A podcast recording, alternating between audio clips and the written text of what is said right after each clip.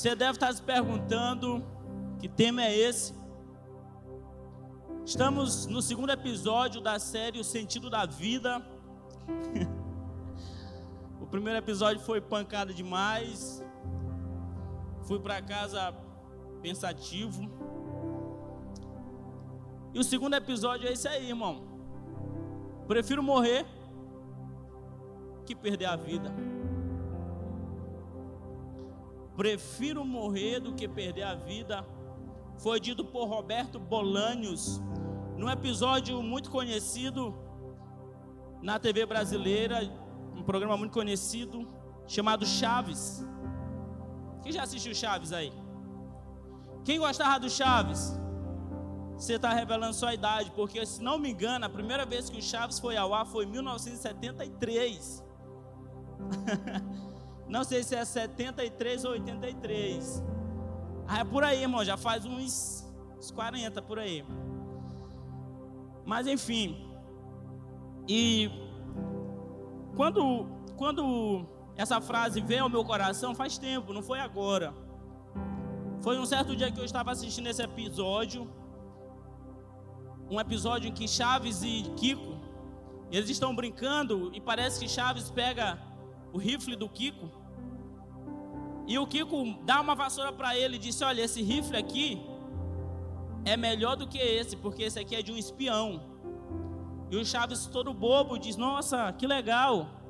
E troca. E eles estão brincando de um tipo de polícia e ladrão na nossa realidade. Só alguns brincaram. Esses meninos do TikTok não brincaram. Irmão Danilo brincou. E aí, gente, eles brincando, e de repente o Kiko acha o Chaves e diz assim: Renda-se agora, Chaves. E o Chaves diz: Eu prefiro morrer do que perder a vida. Jamais vou me render. E parece um pleonasmo, uma redundância absurda. Mas irmãos, só parece. Essa frase, ela não é redundante, quando nós começamos a pensar nos detalhes, ou nos mínimos detalhes que ela nos, nos apresenta.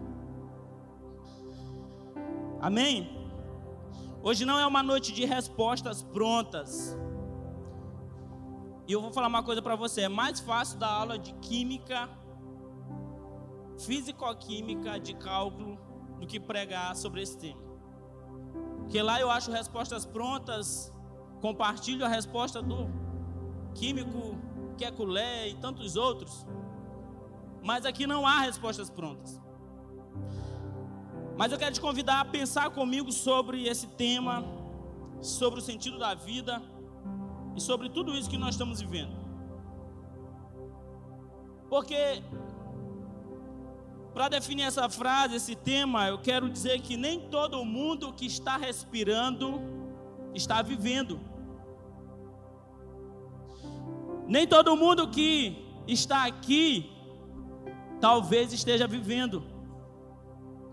Porque se você não está vivendo de verdade, se sua vida não tem sentido, me desculpe, mas você está apenas existindo. E alguém que só existe, na verdade, ele não está morrendo, ele está perdendo a sua vida. Hoje eu quero te convidar a ver a vida não como a ciência vê. Porque a ciência, todas as concepções científicas dizem que a vida é um fenômeno, uma obra do acaso.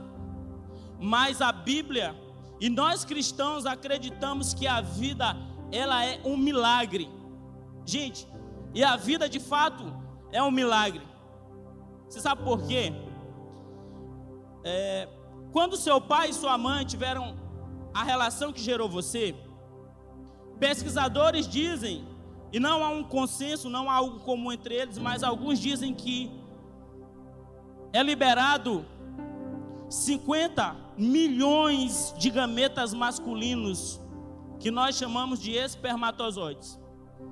Alguns cientistas dizem que é 75, Outros dizem que é entre 75 e 100 milhões. Eu vou ficar com esse número menor, 50 milhões, que já é um número absurdo. Então, quando, quando houve a relação entre seu pai e sua mãe, há uma liberação de 50 milhões de espermatozoides. Estes espermatozoides têm a missão de percorrer uma distância entre 15 e 20 centímetros, que é a distância até chegar no útero se encontrar com o óvulo.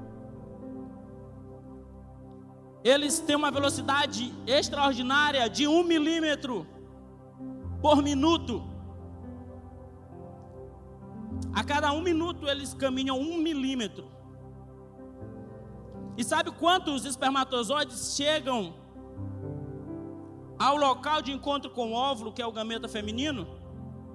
Chuta aí. 400 gametas. 400 espermatozoides. É 0,00001% que chega. Número muito pequeno. Desses 400 que chegam, 20% chegam em condições de fecundação. 80 já diminuiu para 0,000 e por aí vai. 80 espermatozoides chegam com condições de fecundação.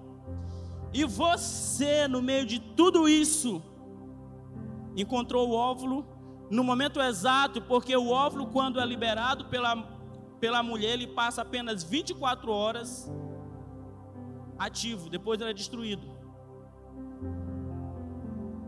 O espermatozoide demora 72 horas.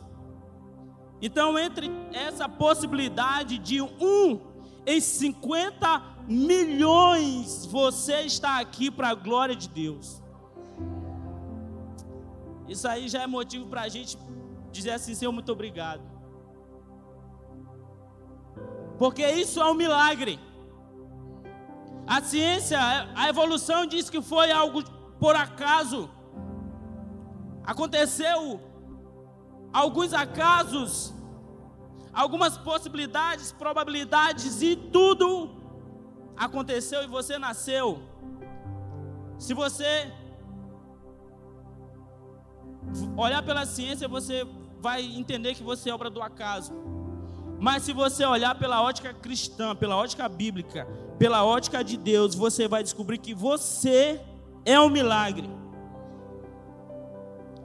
Uma coisa interessante que eu trouxe hoje, um tijolo. Ó, para quem reclamar do culto, eu sou bom de mira, irmão.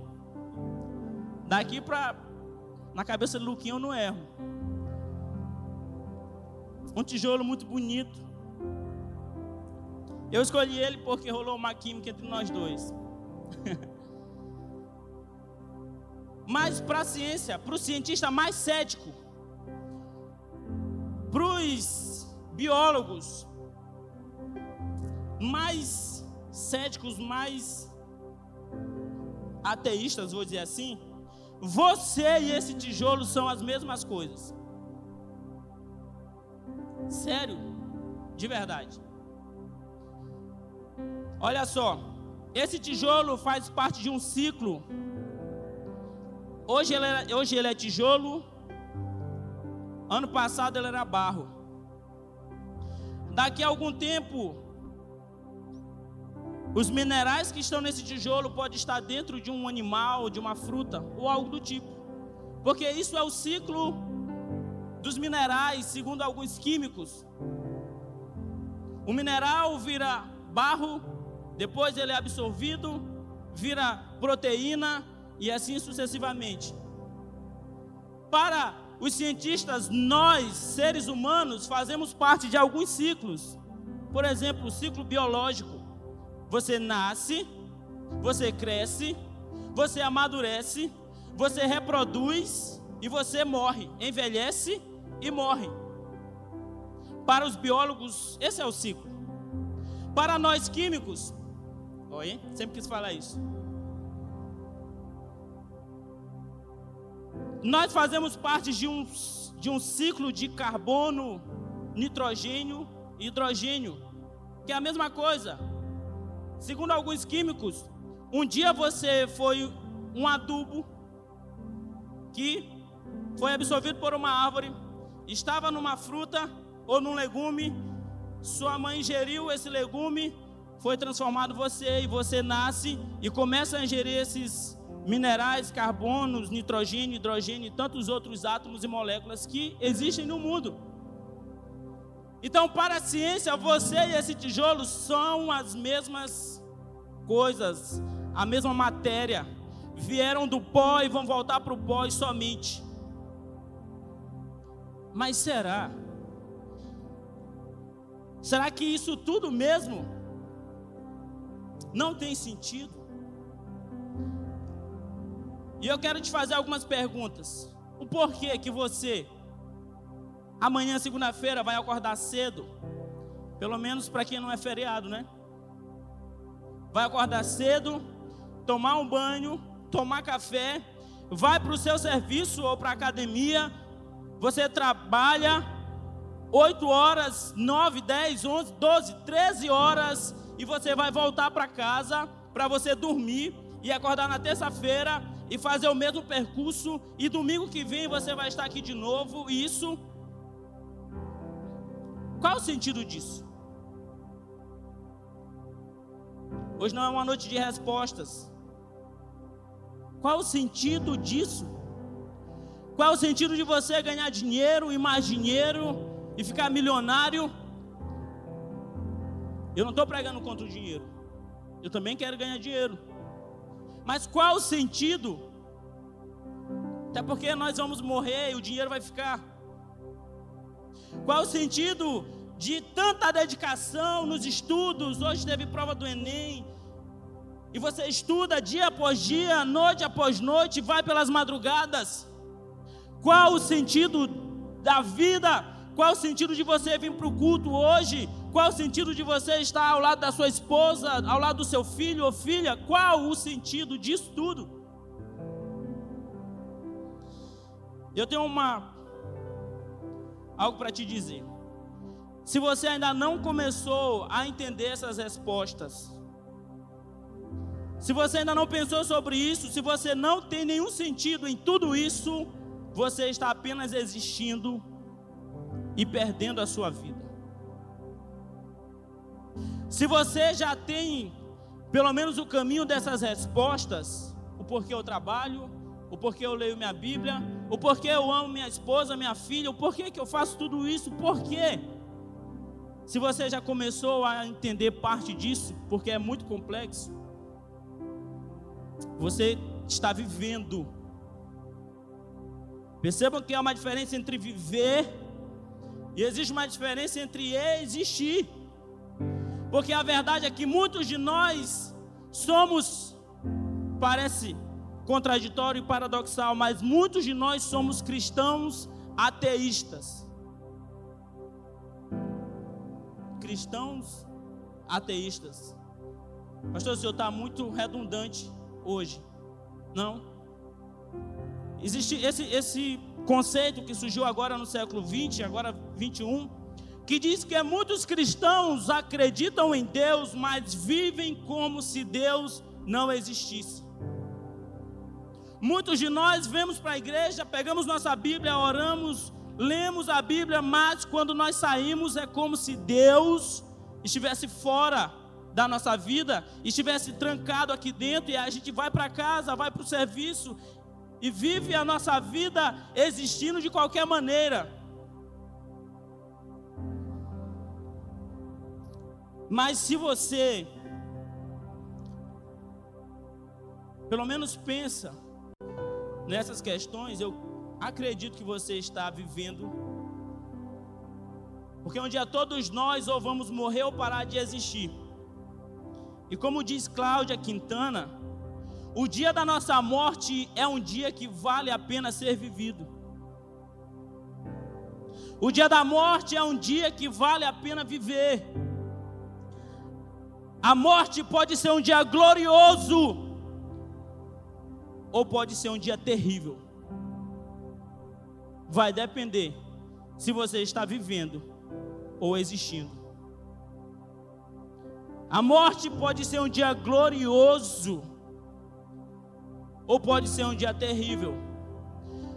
Isso vai depender se você está vivendo ou existindo. E não tem como eu não lembrar de um homem chamado William Billy Graham. Morreu em 2018 com 99 anos e 3 meses. Estava assistindo um vídeo sobre Billy Graham hoje. E Billy Graham antes, antes de morrer, ele visita uma prisão. Eu acho que é em Louisiana, não sei de precisar o local. Ele visita uma prisão e nessa prisão é, os prisioneiros eles fabricam um caixão. E ele fala pro prisioneiro assim: meu amigo, você pode fazer o caixão que eu serei enterrado? E ele ficou constrangido porque ele perguntou como que um cara desse que recebe presidentes, ora por presidentes, tem amigos influentes nessa nação, um dos homens mais influentes dos Estados Unidos, que é a nação mais poderosa da atualidade, como que eu, um prisioneiro, vou fazer um caixão para esse homem? Olha, eu vou te falar uma coisa: esse caixão que esse homem fez era tão bonito, tão bonito, irmão, que hoje eu disse: pá, eu quero morrer e ser enterrado nesse caixão. Bonito, muito bonito. Mas esse homem que fabricou o caixão de Billy Graham, ele foi profundamente marcado pelo Evangelho. Sabe por quê? Porque Billy Graham era alguém que não só existiu, mas ele viveu ele teve emoções, ele viveu de verdade. Nós temos um problema na nossa era pós-moderna, que é o seguinte: a gente não está vivendo, a gente vai almoçar, põe o celular, coloca lá no filme Velozes e Furiosos, cinco, sei lá, teve oito, sete. Velozes e Furiosos 7. A esposa do lado, a filha do outro lado, a comida aqui e você, e a pessoa come, mas ela não consegue nem sentir quão saborosa é a comida que a sua esposa fez com tanto amor. Sabe por quê? Porque está apenas existindo. Está apenas almoço após almoço, dia após dia, salário após salário e assim vai. E a vida vai, vai passando. E Jesus disse em João, capítulo 10, versículo 10 o seguinte: O ladrão vem somente para matar, roubar e destruir. Mas eu vim, disse Jesus, mas eu vim para que vocês tenham vida e tenham vida em abundância, glória a Deus, que nós estamos lendo a Bíblia. O ladrão vem somente para matar, roubar e destruir, mas eu, Jesus disse, eu vim para que vocês tenham vida e tenham vida em abundância. Irmão, qual é o sentido de abundância para você? É muito ou é pouco? Porque se o sentido de abundância é muito, Jesus foi um pouco contraditório ao nosso ponto de vida. Como que um homem de 33 anos diz e ensina sobre vida abundante vivendo tão poucos anos? Já parou para pensar? Jesus viveu 33 anos e ele disse: Eu vim para vocês ter vida e vida em abundância. O conceito de vida em abundância para muitos de nós é o seguinte: eu quero viver até 99 anos, chegar bem, com saúde, feliz, porque é isso que importa. Só que esse não é o conceito de Jesus. O conceito de Jesus de vida em abundância é vida de verdade, é vida de intensidade, é vida quando você abraça sua esposa, abraça seus filhos, você abraça de verdade. É vida de você cheirar a cabeça do seu filho e você sentir o perfume de verdade. É vida de você ir para a escola, ir para algum lugar e viver de verdade. Não acontece todas as aulas, nem todos os dias, nem todas as semanas. Mas de vez em quando eu chego em casa feliz da vida, a Nanda está bem aí. Não vai deixar eu mentir sozinho. Tô brincando. Tem dia que eu chego de verdade. Tem dia que, eu, que a aula flui. E eu saio da sala assim, cara, que aula top. É isso aí. Eu cheguei quando para ela, paz, amor. Cara, hoje eu dei uma aula top. Os meninos participaram e perguntaram e tal. Isso nos faz sentir emoções. Isso nos faz sentir que nós estamos vivos. Agora, se isso não acontece conosco, será que nós não estamos apenas existindo? Se sua vida não tem emoção de pelo menos sentir o sabor da comida da esposa, da mãe ou do esposo, será que você não está só existindo?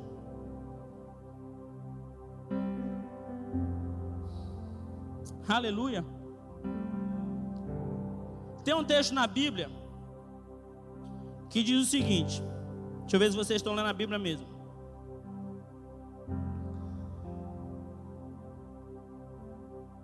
O texto é: Todo aquele que crê em Cristo Jesus terá a vida eterna. Amém? Todo aquele que crê em Cristo Jesus terá a vida eterna. Se eu te falar que esse texto não existe, nem na minha e nem na sua Bíblia.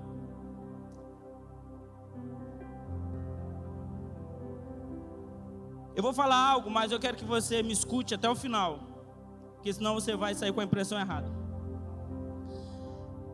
Se você crê em Jesus, você não terá a vida eterna após a morte. Vírgula.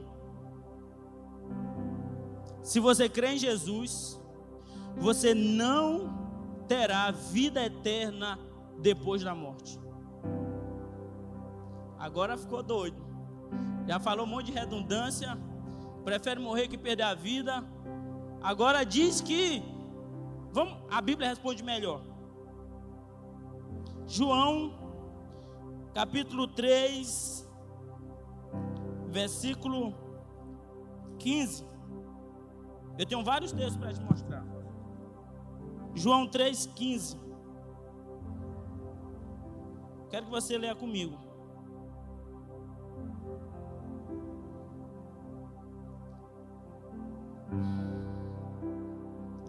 Diz assim. Vamos ler do 14, que completa a ideia. Diz assim: E do modo porque Moisés levantou a serpente no deserto, Assim importa que o filho do homem seja levantado para que?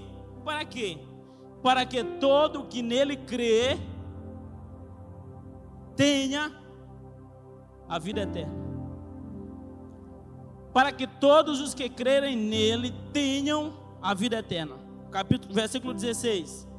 Porque Deus amou o mundo de tal maneira que deu o seu Filho unigênito para que todo aquele que nele crê tenha. Vamos lá, irmão. Tenha a vida eterna. Versículo 36 do mesmo capítulo. Por isso, quem crê no Filho. Ah, irmão, tem um problema com português. Por isso, quem crê no Filho Quê? Tem a vida eterna. Ah, pastor, o senhor pegou textos isolados e está forçando o texto. João 5, 24, vamos lá. Em verdade, em verdade vos digo: quem ouve a minha palavra e crê naquele que me enviou, de novo, tem a vida eterna. João 6, 33.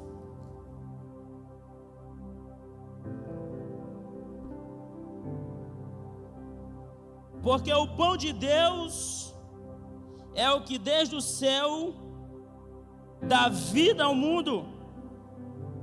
João 6,40. De fato, a vontade de meu Pai é que, é, de, é que todo homem que vir o Filho e nele crer, o que, irmão? Tenha a vida eterna, e eu ressuscitarei no último dia.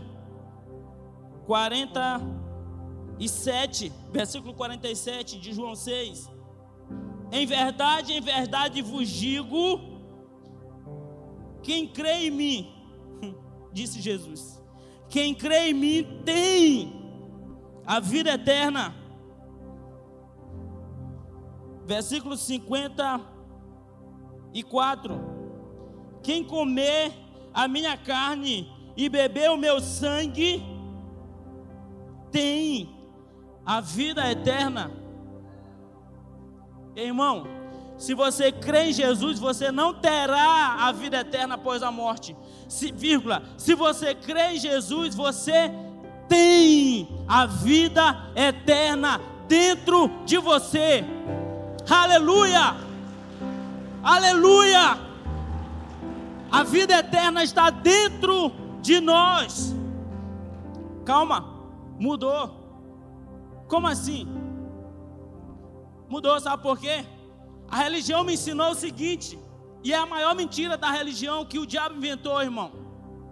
Das religiões, das religiões, todas elas, todas as religiões dizem o seguinte: cara, se você for bom, se você se esforçar, se você for legal, um bom pai, um bom esposo, um bom aluno, um bom patrão, você depois da morte, você vai chegar na vida eterna e você vai ser salvo.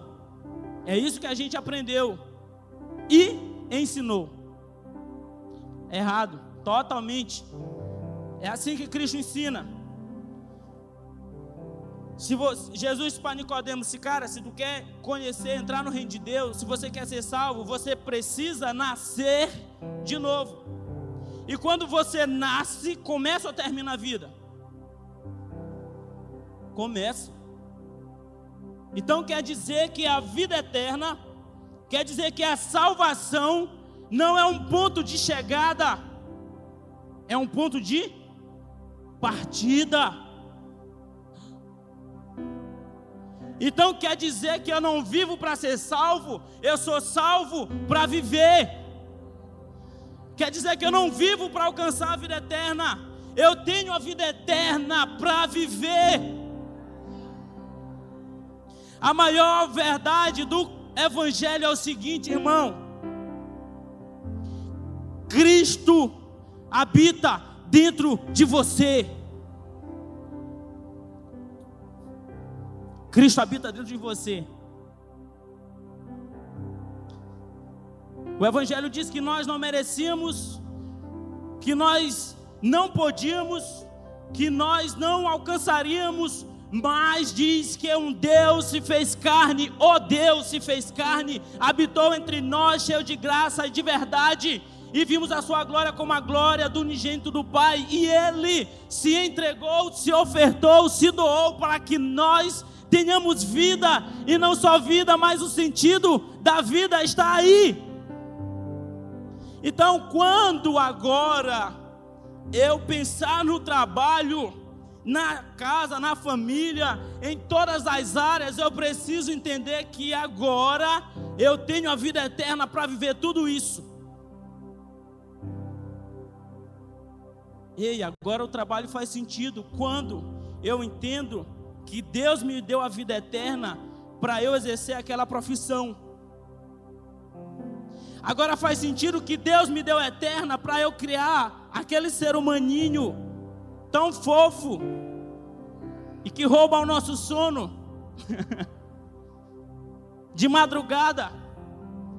Então quer dizer que Deus me deu a vida eterna para que eu pudesse pastorear pessoas, ser cuidado por outras pessoas assistir alguns, ser assistido por outros, porque agora Cristo habita dentro de nós. E se Cristo, o Deus poderoso, o Deus onisciente, onipresente, onipotente, que amou o mundo, habita dentro de nós, agora tudo, tudo, tudo faz sentido. Ganhar dinheiro faz sentido. Trabalhar faz sentido. Amar faz sentido. Perdoar faz sentido. Porque, irmão, pense numa vida desgraçada, é uma vida sem sentido. Uma vida de alguém que só existe e está perdendo a vida. Pode ser rico ou pobre. Olha só. Tão sem sentido é a pobreza, é a riqueza sem propósito. Vou repetir. Tão sem sentido é a pobreza. Irmão, ser pobre é ruim. Eu digo porque eu já fui muito pobre, agora sou só menos pobre. Tenho um salário, graças a Deus, um salário legal. Não estou satisfeito, quero ganhar mais. Estudo, faço pós, faço outra graduação. Irmão, tão sem sentido é a pobreza, quanto a riqueza sem um propósito. É as duas coisas não tem sentido. Mas quando você olha pela ótica que Deus mora, que Deus habita dentro de você, agora as coisas começam a ter sentido porque você entende que você não é servo do dinheiro, mas senhor do dinheiro. Você entende que Deus te deu a oportunidade de ter uma esposa maravilhosa, filhos maravilhosos, emprego maravilhoso, pessoas, amigos maravilhosos, e isso faz sentido. O que, que você acha? Que acontece com esse tijolo quando ele abraça o filho dele? Você está pensando, ele está louco hoje. Pirou. O que você acha que acontece com esse tijolo? Quando ele olha a sua esposa. O que, que você acha quando esse tijolo conversa com o pastor dele? O que acontece? Nada. Não acontece nada. Porque todas essas emoções, essas sensações, essa descarga de todos os hormônios possíveis, dopamina, serotonina e todas as inas que tem, Deus colocou dentro de nós, irmãos, para que nós pudéssemos nos alegrar e viver de verdade, e amar de verdade. Deus fez tudo isso, e essa vida terrena, nós recebemos como um milagre, e a vida eterna, nós recebemos como um presente. Um milagre e um presente. A vida terrena é um milagre que Deus te deu, e a vida eterna é um presente que Ele te deu. E por que, que Ele te deu? Para que você pudesse desfrutar das duas,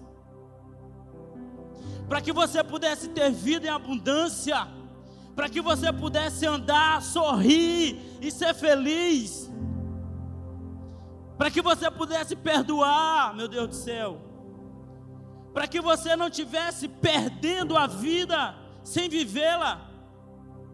E aí eu entendo o porquê é preferível morrer, encerrar, do que viver perdendo a vida.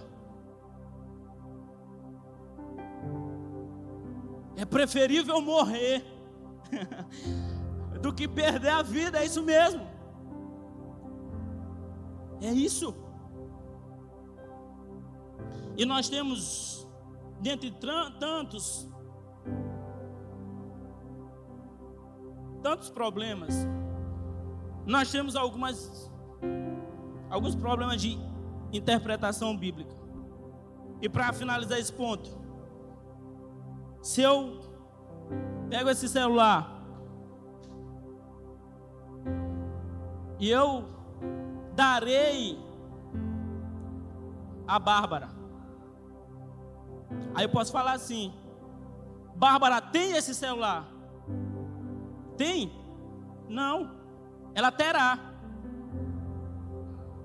Agora, Bárbara tem o celular. Agora ela não terá. Ela tem. É isso que Jesus disse. Vocês têm a vida eterna. Vocês não terão. Vocês têm. Porque a vida eterna é uma pessoa. João 17, versículo 2 diz assim: Vamos lá. Quero que todo mundo leia. João 17, 2. Vou pegar aqui na minha minha Bible. minha Bíblia. Assim como pois tens dado ao filho autoridade sobre todos os seres humanos, para que ele dê a vida eterna a todos o que ele lhes deixe. 3, versículo 3 porque a vida eterna é esta. A vida eterna é esta: que eles conheçam a Ti, que és o único Deus verdadeiro, e conheçam também Jesus Cristo, que enviastes ao mundo. A vida eterna é a pessoa bendita de Jesus Cristo habitando dentro de nós, seres humanos. Essa é a maior verdade de todas. Alguém pode dizer, mas pastor, não existe verdade absoluta. Ora, se não existe verdade absoluta, isso não é verdade. Então, essa é a maior verdade, sim. E para encerrar, para concluir, olha só. Sabe qual foi o maior erro dos judeus? Quem sabe? Muito obrigado, tijolo. qual foi o maior erro dos judeus, irmãos? Vou te falar. O maior erro do judeu, da maioria deles pelo menos, foi esperar a vida de um Messias, foi esperar a vinda do Filho de Deus, que já estava no meio deles.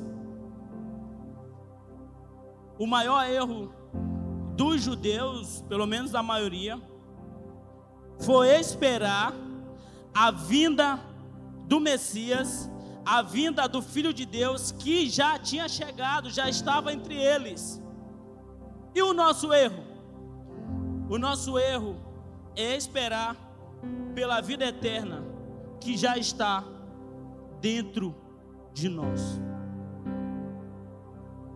Nosso maior erro, irmão, é querer viver a vida eterna depois da morte.